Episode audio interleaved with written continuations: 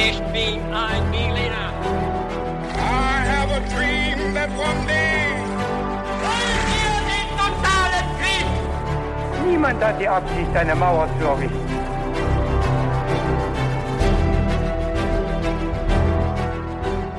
Herzlich willkommen bei His2Go, der neue Geschichtspodcast für unterwegs oder den gemütlichen Abend zu Hause. Wir, das sind David und Viktor. Wir führen euch alle zehn Tage durch außergewöhnliche, interessante und manchmal auch sehr skurrile Momente der Geschichte. Dabei gehen wir folgendermaßen vor. Der eine erzählt dem anderen eine Geschichte, also bereitet sich vor, erzählt dann die Geschichte und der andere hat keine Ahnung, also wie ihr, Zuhörer und Zuhörerinnen, was ähm, denn der andere erzählen wird. Und ja, da ich vor zehn Tagen äh, die Geschichte erzählen durfte, ist ähm, ja David diesmal dran. Und Mhm. deshalb freue ich mich ganz besonders äh, auf die Geschichte. Aber bevor wir anfangen, möchte ich noch fragen, David, was trinkst du denn heute? Ja, ich habe mir für heute eine schöne Johannisbeerschorle mitgenommen. Oha, das ist äh, mal was anderes. Bei mir ist es auch was Neues. Äh, ich trinke heute mal einen Radler, weil ich muss ja nicht präsentieren oder äh, erzählen. Ich darf zuhören, deshalb äh, genieße ich ein bisschen Alkohol. Okay, Genau, und dann bin ich jetzt gespannt, was kommt. okay. Dann ähm, werde ich ab hier jetzt mal übernehmen. Mhm. Wir werden uns heute in ein Thema begeben, was für mich fast völlig neu war. Und ich hoffe, dass es auch für dich, äh, Victor, völlig neu sein wird. Okay, Oder fast. ich gehe davon aus, wenn das äh, bei dir schon der Fall war. Genau, und wir werden uns dem Thema wie immer nähern, indem ich dir ein paar Fragen stelle, damit du ein bisschen im Trüben fischen kannst, ein bisschen drauf losraten kannst, äh, vielleicht mal daneben haust oder vielleicht auch einen richtigen Treffer landest. Ja, mal schauen, was passieren wird. Genau, und wir fangen erstmal an mit zwei offenen Fragen, aber auch einer Multiple-Choice-Frage. Sehr gut, ja. Die Multiple-Choice-Fragen sind meine Lieblingsfragen. Dann habe ich was Schönes für dich dabei. Also pass auf, wir steigen jetzt direkt ein. Was glaubst du, war das größte Reich der Welt im frühen 16. Jahrhundert? Im frühen 16. Jahrhundert. Ist eine offene Frage. Das größte Reich der Welt. Im frühen 16. Jahrhundert. Gibt keine falschen Antworten, nur Tipps, die du Ähm. abgeben kannst. Vielleicht hast du eine Idee. Ich, äh, ich weiß es ehrlich gesagt nicht. Ich also ich überlege äh, noch. Nee, du musst ja auch nicht auf alles eine Ähm, Antwort haben. aber ähm, vielleicht äh, irgendwas, also eher im Mhm. östlichen Raum, Mhm. vielleicht in Asien, genau, vielleicht China oder ähm, ja die Mongolei eigentlich nicht mehr, vielleicht China, aber ähm, ich weiß es ehrlich Finde ich schon mal einen guten Tipp. Okay. Wir werden auf jeden Fall da noch drauf zurückkommen, ja? Weil Okay. noch lasse ich dich im Unklaren. Ja, okay. Aber jetzt pass auf. Jetzt kommt die zweite Frage. Ja. Die ist jetzt sehr anders, aber das ist jetzt dann äh, die Multiple-Choice-Frage. Mhm. Und zwar, über wen sagte der US-Präsident Bill Clinton Mhm. folgendes? Wenn ich Single wäre, würde ich sie nach einem Date fragen. Sie ist wirklich sehr hübsch. Hat er das gesagt? A. Über einen zeitgenössischen Kupferstich von Pocahontas, Okay. einer indigenen Amerikanerin. ne? Hat er es gesagt B. Über eine Mumie aus den Anden? Mhm. Oder hat er es gesagt C. Über ein Porträt von Maria Stuart, der Königin von Schottland? Ähm, ich würde spontan auf Pocahontas tippen. Mhm. Ja. Okay, guter Tipp. Die nächste Frage wird jetzt diese Frage schon äh, beantworten. Ja. Äh, das ließ sich jetzt nicht vermeiden.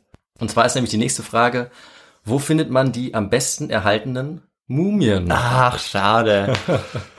ähm, die findet man, wo man die findet, aktuell? Nee, aktuell nicht, oder? das ist auch wieder eine In offene Museen, Frage. Wir oder? nähern uns mal so ein bisschen an. Was glaubst du, wo man die neu finden könnte? Also wenn du jetzt Archäologe bist, Ach so, suchst eine okay. Mumie, wo hättest du die Chance auf eine am Naja, dann würde ich an die Pyramiden denken. Mhm. Ähm, die Gizeh-Pyramiden in Ägypten, Mhm. ähm, weil das ja auch Gräber sind. Äh, und deshalb würde ich auch in Ägypten suchen. Ja, Äh, zunächst einmal, genau. Das wäre jetzt mein erster Tipp. weil man das auch Ja. mit Mumien auf jeden Fall in Verbindung Genau, bringt, ne? ja. Da habe ich auch dran gedacht. Deswegen habe ich die Frage gestellt, um dich auf eine falsche Fährte Ja, zu okay. Und wir werden jetzt gleich rausfinden, ähm, um welche Mumie es in dieser Folge geht. Okay. Und wo die herkommt. Ja, Da bin ich mal gespannt. Die Hauptfigur wird eine Mumie sein, in diesem Fall, in dieser Geschichte. Okay. Ähm, und wie wir uns der Geschichte annähern, ist, ich werde jetzt einfach mal nacherzählen, wie diese Mumie gefunden wurde. Mhm. Und damit steigen wir jetzt ein. Also, am 8. September 1995 stiegen Johann Reinhardt und sein peruanischer Bergführer Miguel Zarate auf den Gipfel des Ampato-Berges. Mhm. Der Ampato ist ungefähr 6000 Meter hoch und liegt in den Anden. im Okay. südlichen Peru. Ja. Da haben wir jetzt also schon mal unsere Szene, Szenerie Mhm. quasi etabliert. Ähm, und die Fundstätte ist also in enormer Höhe, auf Mhm. der sie dann diese Mumie finden werden. Eine der höchsten archäologischen Fundstätten der Welt. Richtung Machu Picchu vielleicht. Ja, es ist so ungefähr in der Region, genau. Ja. Peru, also südliches Peru in dem Ja. Fall. Ähm, und auf diesem Berg, dem Ampato, Mhm. der war ein erloschener Vulkan. Mhm. Und neben dem ist aber ein weiterer Vulkan. Und durch diesen Vulkanausbruch des Vulkans daneben Ja. war das Eis auf dem Ampato geschmolzen. Mhm. Und deswegen war der auf einmal begehbar. Und deswegen sind die zwei da hochgegangen. Okay. Eigentlich um Fotos von dem ausbrechenden Vulkan zu machen. Hm. Aber dabei sollte es dann nicht bleiben. Denn auf einmal, als sie schon sehr weit oben sind, auf über 6000 Metern, pfeift Zarate und beginnt, ein paar rote Federn im Eis freizulegen. Und die beiden als Experten erkennen die Federn sofort als Kopfschmuck von zeremoniellen Inka-Statuen. Ja. Sie finden dann drei Inka-Figuren aus Gold und Silber, bedeckt mit Textilien und die sehen absolut super aus. Die sehen Mhm. wie neu aus. Und als sie sich dann umsehen, entdecken sie ein paar große Steine und erkennen, dass das die Reste einer zeremoniellen Plattform der Inka sind, die da gebaut wurde. Okay. Die Plattform ist zusammengebrochen und von der Spitze des Berges in einen Krater runtergerutscht. Hm. Und als sie da runtergucken in den Krater, sehen sie inmitten von Stofffetzen, einem Figürchen, Lamaknochen und Tonscherben ein Bündel. Okay. Und in dem Bündel befindet sich eine Mumie. Oh, und die ist sehr gut erhalten. Darauf kannst du an. äh, dich verlassen, denn als sie die Mumie umdrehen, schauen sie direkt in das fast noch lebendig wirkende Gesicht eines Inka-Mädchens. Wow. Mhm. Äh, Das Gesicht des Mädchens war zwar stark von der Sonne ausgetrocknet, Mhm. aber als sie die Mumie dann anheben wollten, haben sie gemerkt, dass sie noch gute 40 Kilo gewogen hat. Okay. Und deswegen wussten sie gleich, dass der Körper noch gefroren sein musste. Mhm. Also in sehr gutem Zustand. Das ist ja fast Normalgewicht dann auch für, also für ein Mädchen. Ich denke schon, ja, Ja. genau. Ähm, und die hatten jetzt aber ein großes Problem, die beiden, weil die Sonne ist da oben relativ stark gewesen und die Vulkanasche fiel immer noch weiter und beides würde die Mumie nach und nach immer mehr beschädigen Mhm. und es hätte auch sein können, dass noch Grabräuber vorbeikommen. Mhm. Deswegen wussten die, die müssen die Mumie irgendwie von diesem Berg runterbekommen. Tja, und das Problem war, dass äh, die Basis, wo sie sie sicher aufbewahren konnten, über 100 Meilen weg war. Oh, das ist natürlich äh, schlecht. Ja, das ist erstmal schlecht und äh, wurde auch nicht mehr viel besser. Aber sie haben sich dann eben auf den Weg gemacht und haben die Mumie mitgenommen und so viele Artefakte wie möglich, die sie Mhm. da auch gefunden haben, ähm, und haben dann mit dem sehr schweren Abstieg begonnen, der immer unter Lebensgefahr stattgefunden hat. Also Okay. der eine hat sich äh, die 40 Kilo Mumie hinten an den Rucksack geschnallt Mhm. und wenn der einmal ausgerutscht wäre, wäre auf den vor ihm gefallen und die wären beide gestorben. Okay. Sie haben es aber zum Glück Also ein gefährliches Unterfangen. sehr gefährlich. Sie haben das gerade so geschafft, wirklich mit letzter Kraft. Also der Reinhardt, ähm, der hatte sogar starken Durchfall die ganze Zeit. Die haben beide Oh. nichts gegessen, waren sehr schwach ähm, und haben 64 Stunden gebraucht, um vom Fundort wieder unten im Tal anzukommen. Okay, also sie haben viel Wert drauf gelegt, dass diese Mumie auch dann Ja. tatsächlich da ankommt, Sie haben, ankommen sie haben soll. alles riskiert, weil Ja. ihnen sofort klar gewesen sein muss, dass das ein Wahnsinnsfund ist. Ja. Und sie haben es geschafft. 64 64 Stunden später konnten sie den Nachtbus nehmen und zu ihrer Basis in die Uni fahren. Die war in Arequipa. Mhm. Und der Zarate nimmt die Mumie und äh, Reinhardt bleibt zurück mit anderen Gegenständen, weil sie auch Angst hatten, dass sie geklaut wird auf der Busfahrt. Deswegen haben sie sich aufgeteilt. Wa- Was waren das für, für Gegenstände? Das waren unter anderem die Gegenstände, die ich schon erwähnt habe. Also einige Stofffetzen, Ja. mehrere Figuren, auch aus Gold und Silber, Ja. aus anderen Gegenständen, Lamaknochen, Okay. Tonscherben, Ja, okay. Schon einiges. einige Artefakte, Ja. von denen man auch gleich sagen konnte, dass sie eben zu den Inka Hm. gehört haben. Und die schaffen es aber dann in der Stadt anzukommen, in Arequipa, und können da die Mumie praktisch in die Gefriertruhe Hm. packen, wo sie gut aufgehoben ist und, und eine stabile Umgebung hat. Hm. Die Mumie war auch die ganze Zeit gut eingewickelt. Mit den Schlafsäcken von denen haben sie die isoliert. Und deswegen haben sie gleich die Entwarnung, sie ist kaum angetaut. Also sie haben es tatsächlich geschafft, die Mumie in einem guten Erhaltungszustand dahin zu bringen. Wow. Das war schon mal sehr gut. Ähm, und bald wird dann auch klar, dass die Mumie zu den wohl am besten erhaltenen Mumien des präkolumbianischen Amerika und auch der gesamten Welt gehört. Okay. Also sie ist zum Beispiel besser erhalten als der berühmte Ötzi, Ja. der ja auch sehr Okay, das hätte ich nämlich jetzt als nächstes gefragt. Ja. Aber, Genau, sogar besser als der. Ähm, und man entscheidet sich dann auch, ihr einen Namen zu geben. hm. Also der Reinhardt tauft diese Mumie auf Juanita. Juanita. Juanita. Okay. Und ähm, Hat er, hat er einen Grund dafür, die so zu taufen? Oder findet ich habe nicht rausfinden können, warum er sich Okay. für diesen Namen entschieden Aber hat. das ist ein, ein schöner Name. Ja, er wollte ihr Namen geben. Ich weiß nicht, ob es nicht vielleicht auch ein bisschen skurril ist, eine Mumie ähm, zu, zu, zu benennen, aber er hat's gemacht. Und Na, das ist auch der Name, unter dem man sie jetzt meistens äh, findet in der Literatur. und im Internet.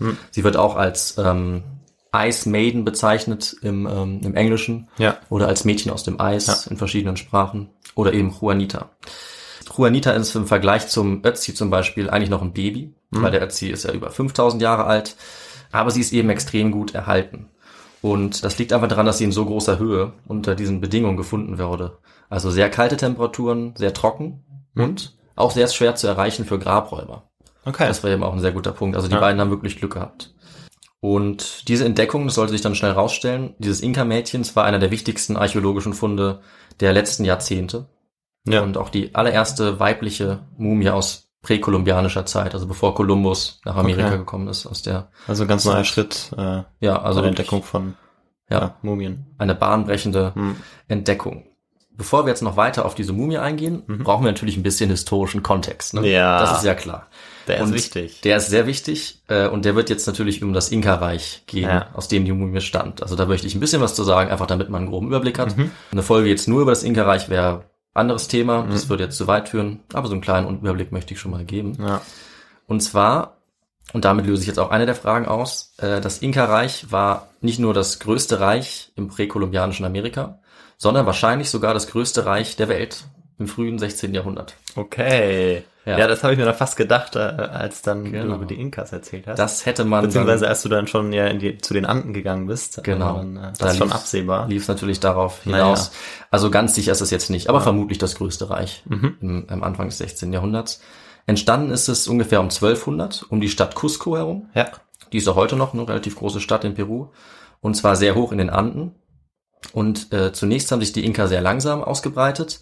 Aber ab der Mitte des 15. Jahrhunderts haben sie dann eine rasante, enorme militärische Expansion äh, erreichen können. Die hat entlang der Anden geführt und haben in deren Verlauf eben zahlreiche Völker unterworfen. Wirklich Ja. also ein riesiges, über 4000 Kilometer lang war das Reich ähm, der Inka dann und hat 1530 die größte Ausdehnung erreicht.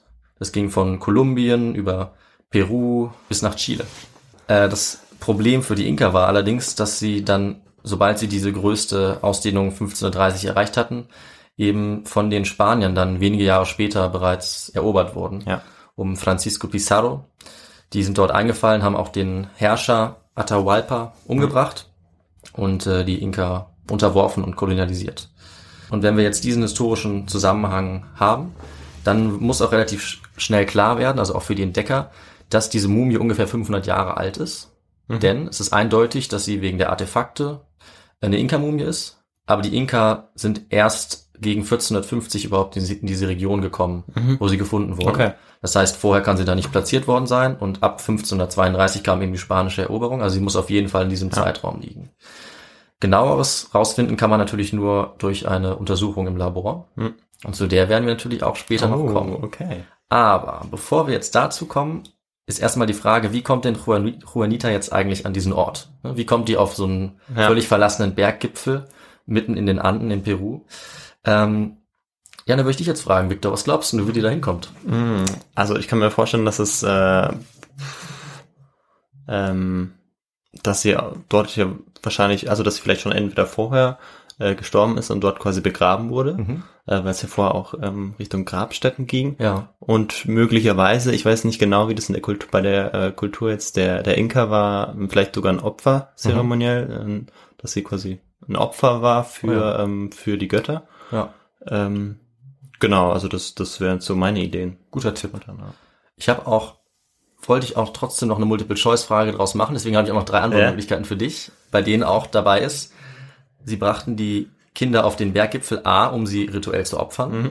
B, um Kinder wichtiger Adliger den Göttern möglichst nahe zu bestatten, Mhm. oder C, um sie dort zu Priestern dieses Berges auszubilden, weil sie dann dort oft starben, wurden sie eben dann auch dort bestattet. Okay. Äh, pff, also da, also ich hatte ja schon so eine Tendenz, Mhm. ähm, aber ich muss jetzt eigentlich danach gehen, so ein bisschen, wie du auch die Fragen gestellt hast. Und äh, Ja, das, das dritte schien mir, äh, die, die dritte Antwort, dass sie zunächst ähm, ja quasi dann zum Berg gebracht werden und dann ähm, ja äh, zu Priesterin gemacht werden sollen und dann aber oft sterben äh, am, am ja passendsten. okay. Ja. Ja. Dann ist es ja gut, dass ich nochmal gefragt habe, weil du lagst nämlich ursprünglich richtig. Oh, Ja. ach Manno, okay.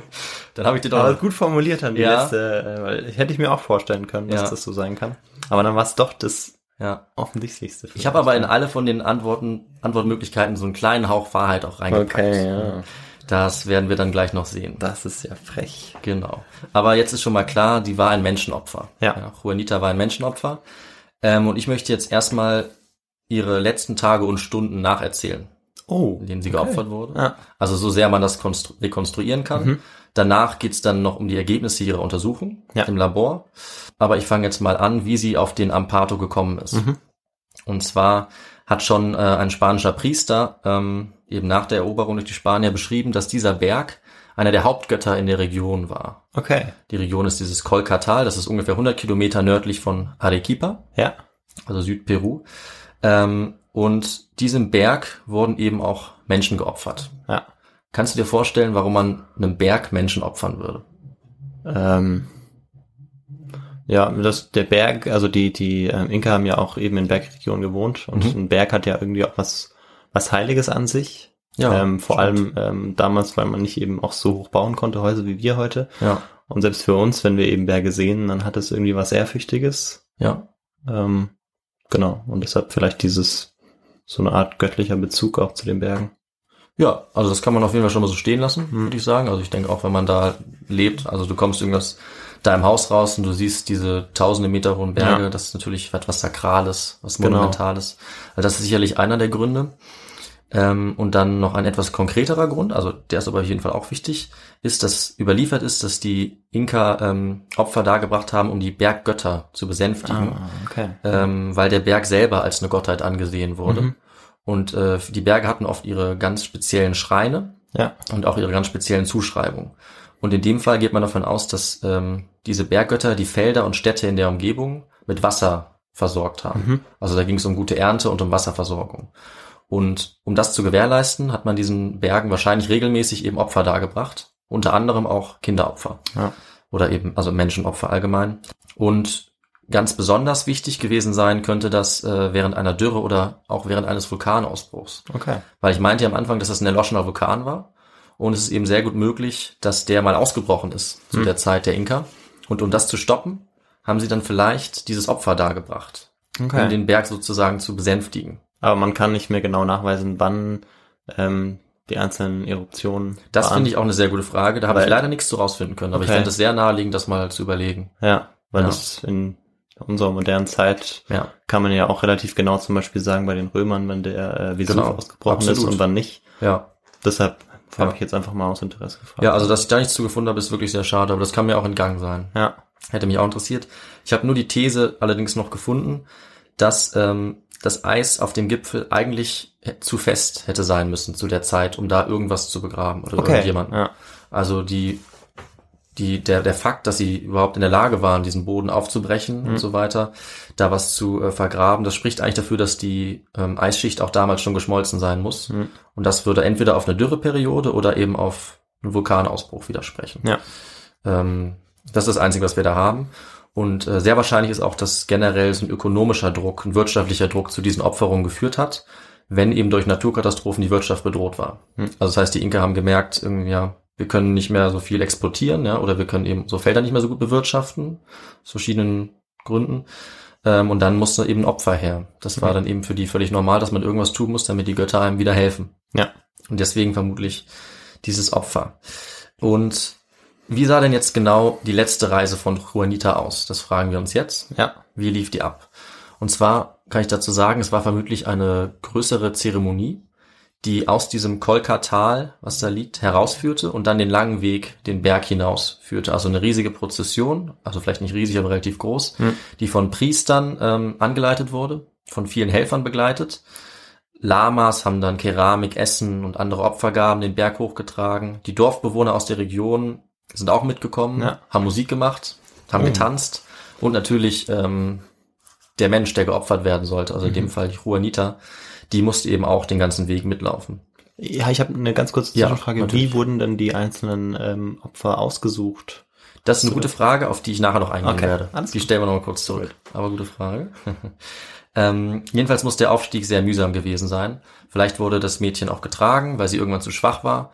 Ähm, es gab auch mehrere Rastplätze unterwegs, die auch schon gefunden wurden, Hm. wo man eben auch Spuren nachweisen kann, dass da Inka ähm, gehaust haben. Ähm, die Priester haben wahrscheinlich auf dem Weg Essen geopfert und äh, Getränke an diesem Berg. Und dann wurde irgendwann, als sie schon sehr weit oben waren, für das Mädchen ein rituelles letztes Mahl zubereitet. Ja. Eventuell wurden ihr Drogen verabreicht oder Chicha, das ist ein Inka-Bier, Hm. das es auch heute noch gibt. Und dadurch war sie dann wahrscheinlich benebelt ne, durch die Drogen. Und ja, ihre letzten Momente, kann man nur vermuten, waren sicherlich Angst, aber wahrscheinlich auch ein gewisser Stolz, dass sie als Opfer gewählt wurde. Ähm, möglicherweise hatte sie Ideen oder die Inka Ideen eines Nachlebens mit den Göttern und vielleicht sogar eine gewisse Form der Vergöttlichung für diese Opfer, Ja. die dann sozusagen zu ihnen, den Göttern in den Himmel aufgestiegen sind Okay. Ja. oder zu diesem Berggott. Und ja, das ähm, traurige Ende ist, dass sie dann mit einem sehr harten Schlag gegen den Kopf getötet wurde und vermutlich dann sofort tot war Hm. durch diesen Schlag.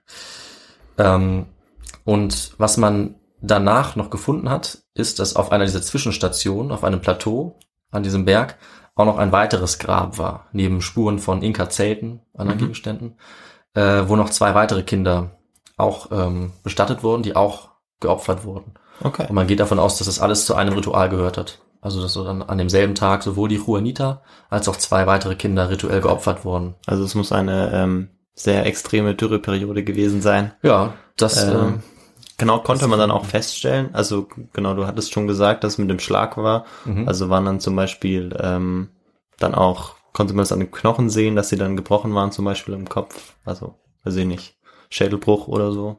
okay, sehr gute Überleitung. Ja. Wir kommen jetzt zur Untersuchung. Okay. Das ist der nächste Punkt. Ja. Da gehe ich jetzt genau auf deine Frage ein. Mhm. Also, zunächst einmal bei dieser Untersuchung war unklar, wie man mit der Mumie jetzt eigentlich umgehen sollte, weil sie so außergewöhnlich gut erhalten Mhm. war, weil sie so gut gefroren war. Ähm, und man hatte zunächst eigentlich keine Erfahrung, wie man sowas machen soll. Aber es gab ein Team mit Experten, die sowas schon mal gemacht hatten. Und da kommen wir wieder auf den Ötzi zurück. Okay. Weil die das einige Jahre vorher schon mal gemacht hatten, hat man mit denen Kontakt aufgenommen und die haben dann eben so ein paar Tipps gegeben, wie man mit so einer extrem gut erhaltenen Mumie umgeht. Ähm, und zwar konnte man die immer nur alle 30 bis 60 Minuten sozusagen aus der Tiefkühltruhe rausholen. Danach musste sie sofort wieder gekühlt werden, Ja. damit nichts kaputt geht. Und äh, die Mumie wurde dann untersucht, allerdings nicht mit traditionellen Autopsiemethoden, weil das hätte die Mumie zerstört, sondern man musste eine Computertomographie ähm, nehmen und sie konnte auch noch geröntgt werden Okay. plus ein paar Gewebeproben. Und was dabei rauskam, war zunächst mal, dass Juanita mit 14 Jahren gestorben ist. Okay.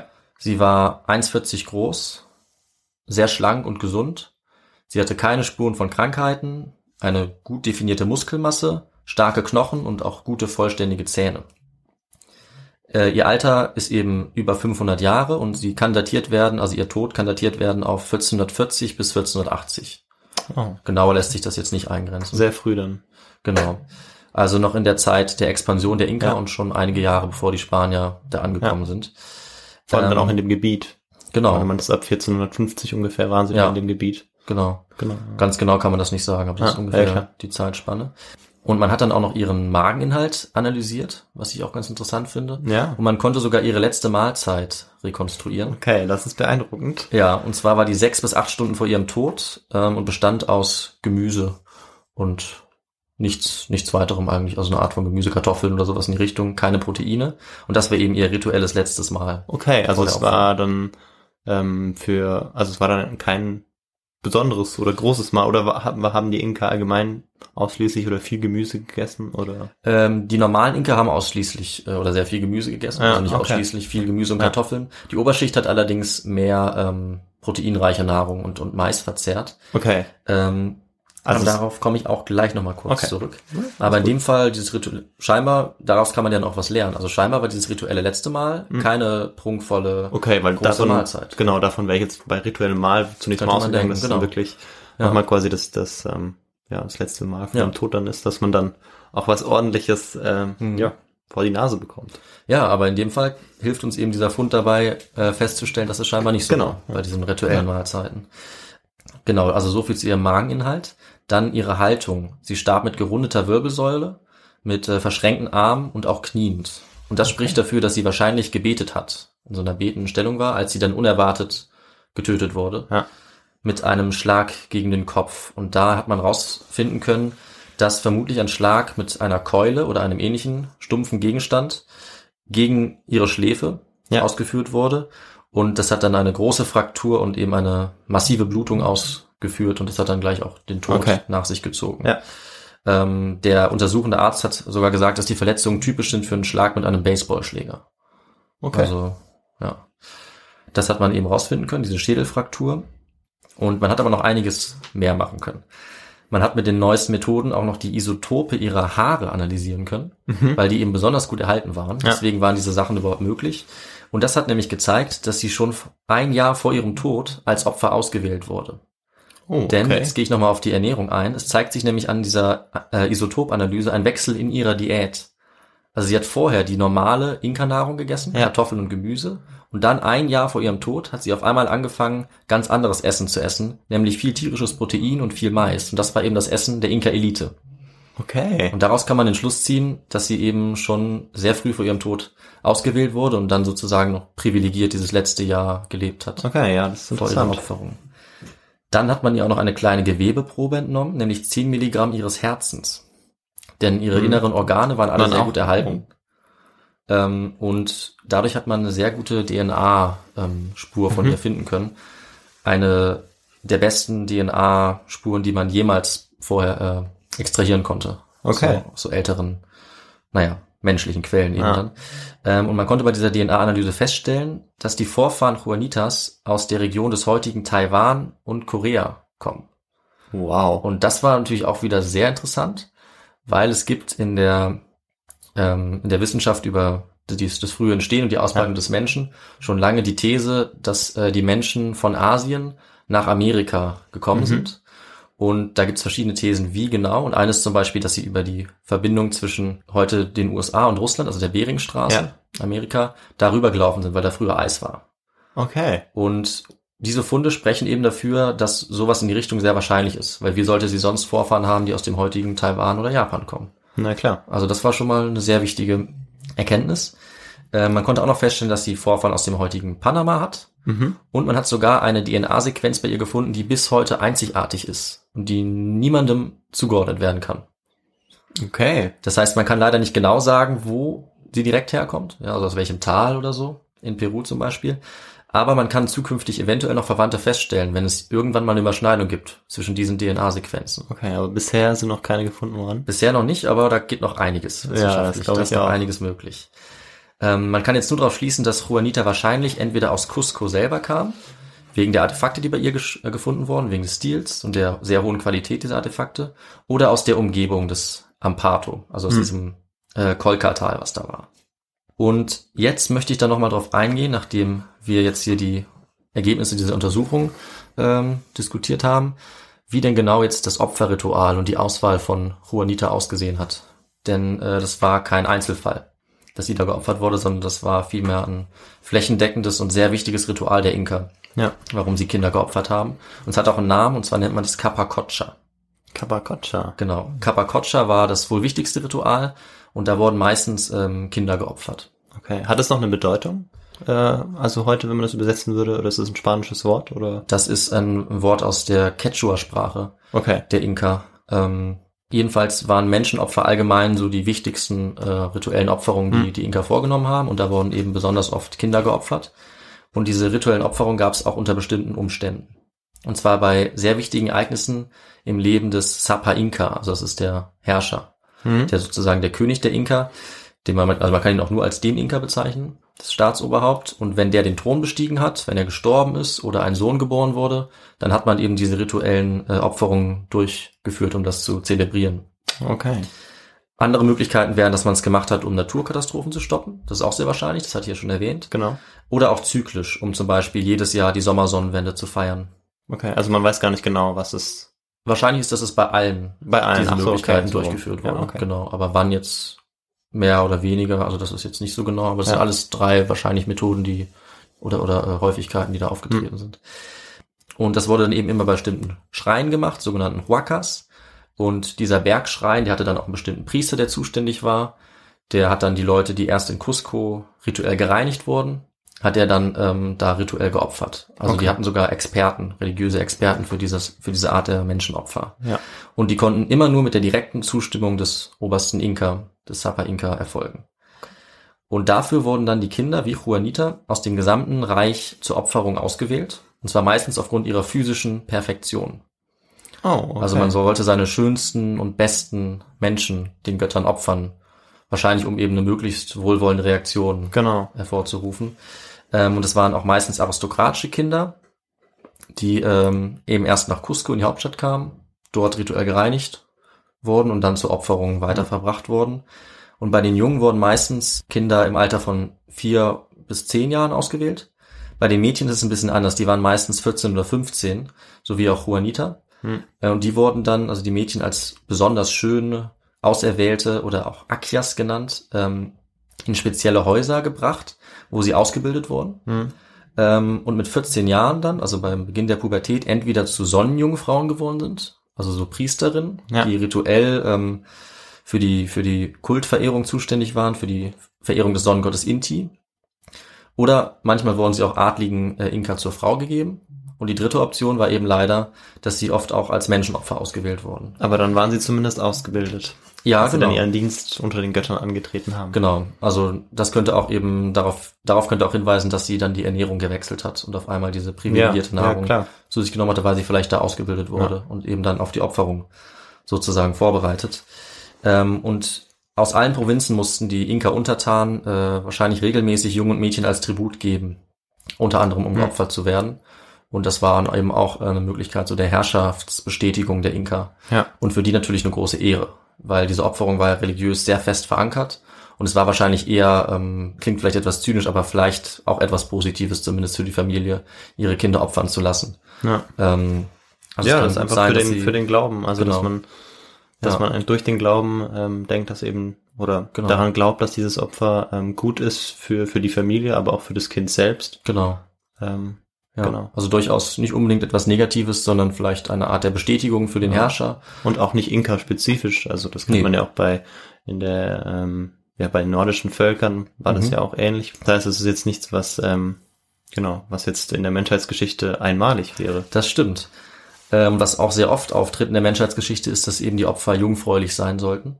Hm, Ähm, und aus dem Grund sind wahrscheinlich die Mädchen auch meistens älter als die Jungen, weil man durch diese ähm, Institution dieser, dieser Tempel und Häuser gewährleisten konnte, dass ähm, die Jungfräulichkeit erhalten blieb der Mädchen. Mhm.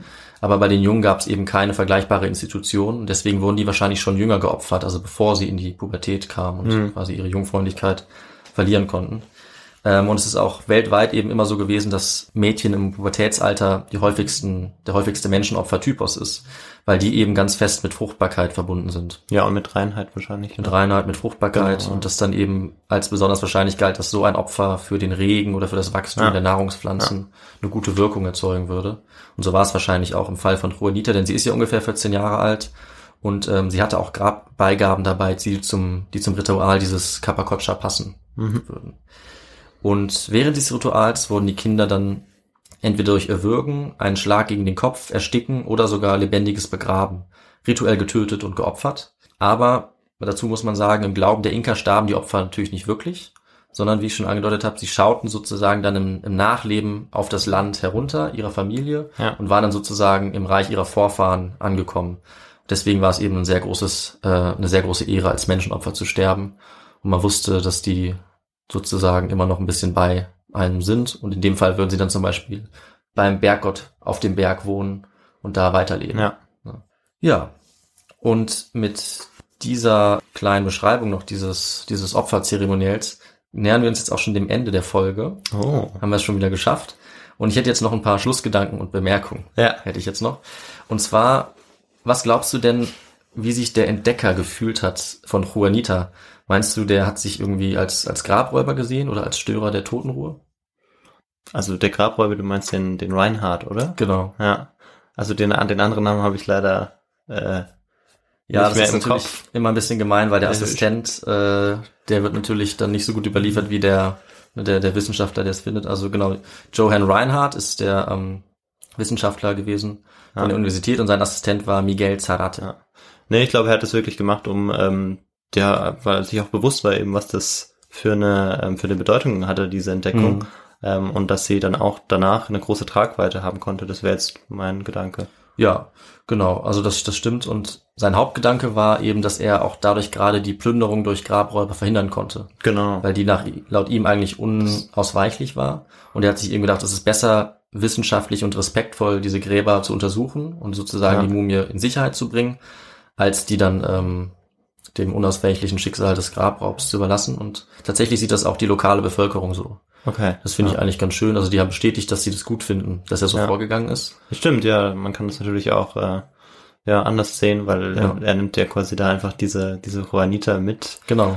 ähm, trägt sie auf dem Arm. Das ist vielleicht auch ein bisschen, weiß ich nicht, entwürdigend könnte man so auch Ja, so sehen. Das gibt auch Stimmen, falsch. es gibt auch Stimmen, die das so sehen, dass natürlich dieser sakrale Ort der Inka dadurch auch entweiht wird. Ja. Also die Stimmen gibt es, aber es gibt eben, mein Eindruck war, die Mehrheit der Stimmen, die sagen, dass es äh, gut ist, dass er sie sozusagen Also in Sicherheit ich, ja, bringt. alles, was dazu beiträgt, dann auch, also es darf natürlich nicht äh, zu übertrieben sein, aber was dazu beiträgt, dass man die Geschichte auch besser Mhm. nachvollziehen kann, Ja, ähm, finde ich oft dann auch sinnvoll. ja. Aus der Sicht des Historikers ist das klar und wir haben eben auch nochmal die ethische Komponente. Ja.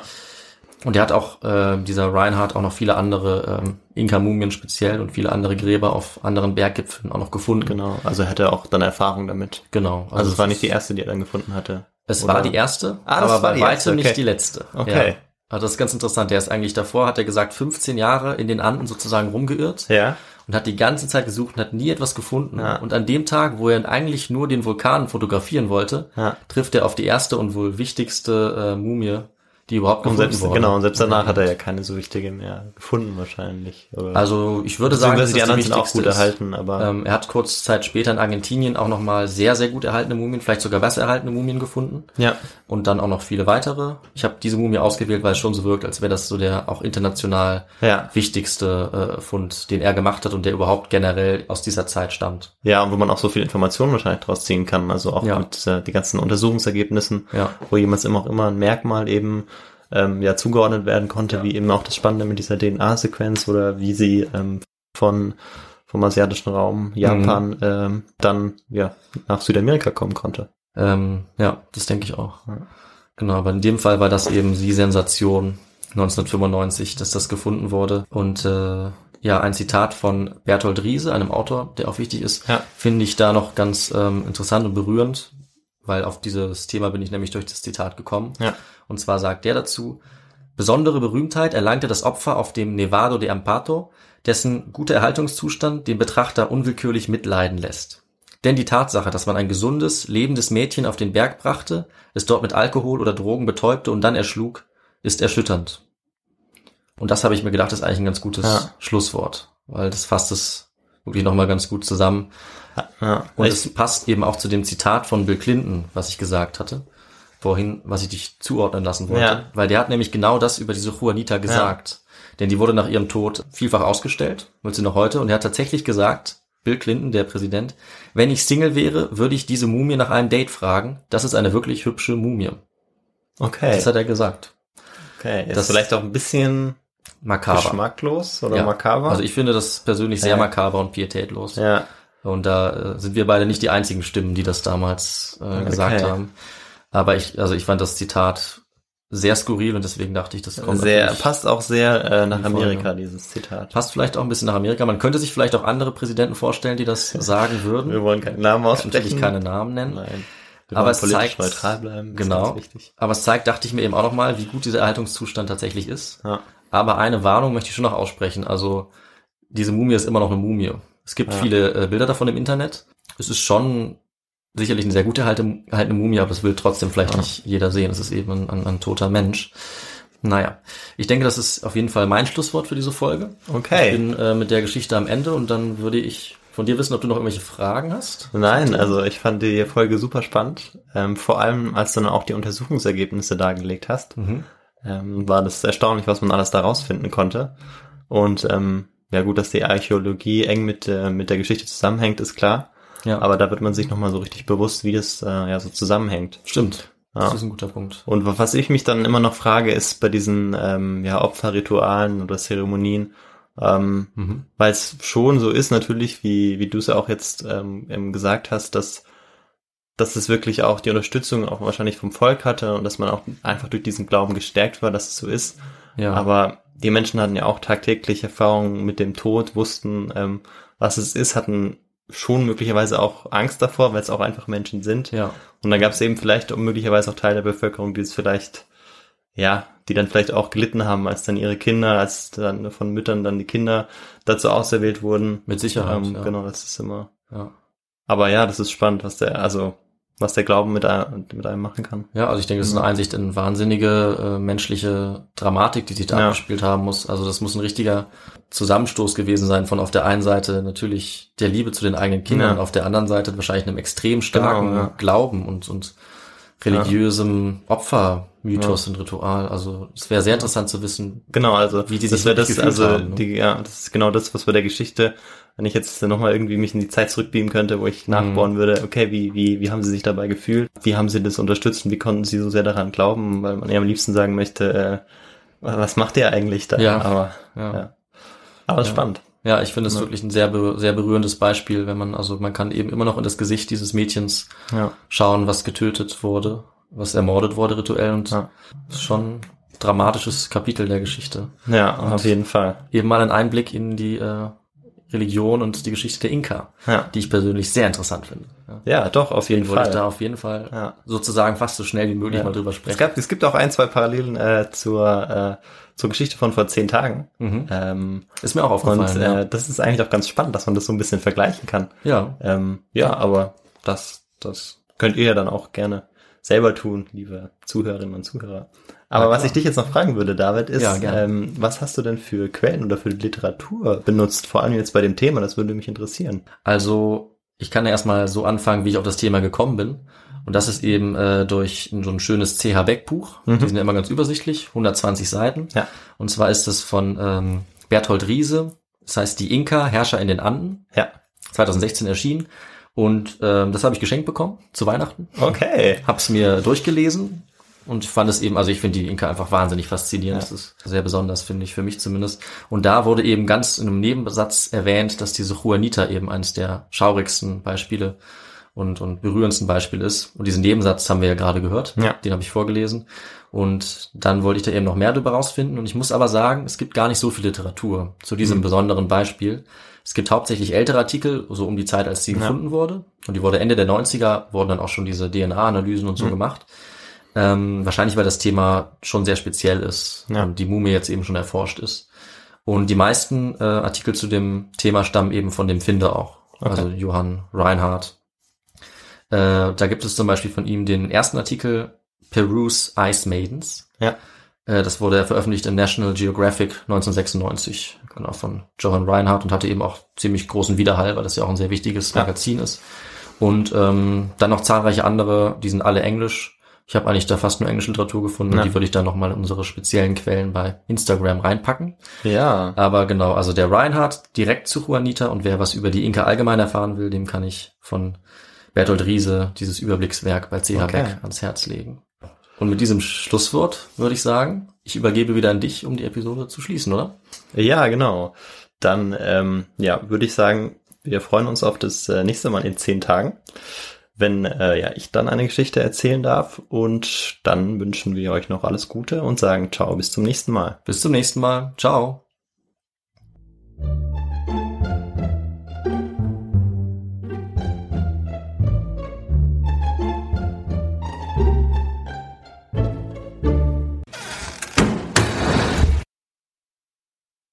Früher 16. Jahrhundert. Mm. Äh, Willst du Foto sehen? ja, Oder lieber ich habe mich gefragt, ob ich sehen will, aber ich glaube schon, dass ich sehen will, ehrlich gesagt. Ich habe auch überlegt, ob ich es dir live in der Folge zeigen soll. Ich meine, okay, aber ich finde, das macht das, das Bill Clinton-Ding macht das noch. das also macht ich's sehr skurril, ne? Das Also- habe ich mir nämlich auch gedacht, ja. Total daneben. ja. Mom deserves the best, and there's no better place to shop for Mother's Day than Whole Foods Market. They're your destination for unbeatable savings, from premium gifts to show-stopping flowers and irresistible desserts. Start by saving 33% with Prime on all body care and candles. Then get a 15-stem bunch of tulips for just $9.99 each with Prime. Round out Mom's menu with festive rosé, irresistible berry chantilly cake, and more special treats. Come celebrate Mother's Day at Whole Foods Market. Hey, it's Paige DeSorbo from Giggly Squad. High quality fashion without the price tag. Say hello to Quince. I'm snagging high-end essentials like cozy cashmere sweaters, sleek leather jackets, fine jewelry, and so much more. With Quince being 50 to 80% less than similar brands. And they partner with factories that prioritize safe, ethical, and responsible manufacturing. I love that. Luxury quality within reach. Go to quince.com slash style to get free shipping and 365 day returns on your next order. Quince.com slash style. Imagine the softest sheets you've ever felt. Now imagine them getting even softer over time. That's what you'll feel with Bowl and Branch's organic cotton sheets. In a recent customer survey, 96% replied that Bowl and Branch sheets get softer with every wash. Start getting your best night's sleep in these sheets that get softer and softer for years to come. Try their sheets with a 30-night guarantee. Plus, get 15% off your first order at bowlandbranch.com. Code BUTTERY. Exclusions apply. See site for details.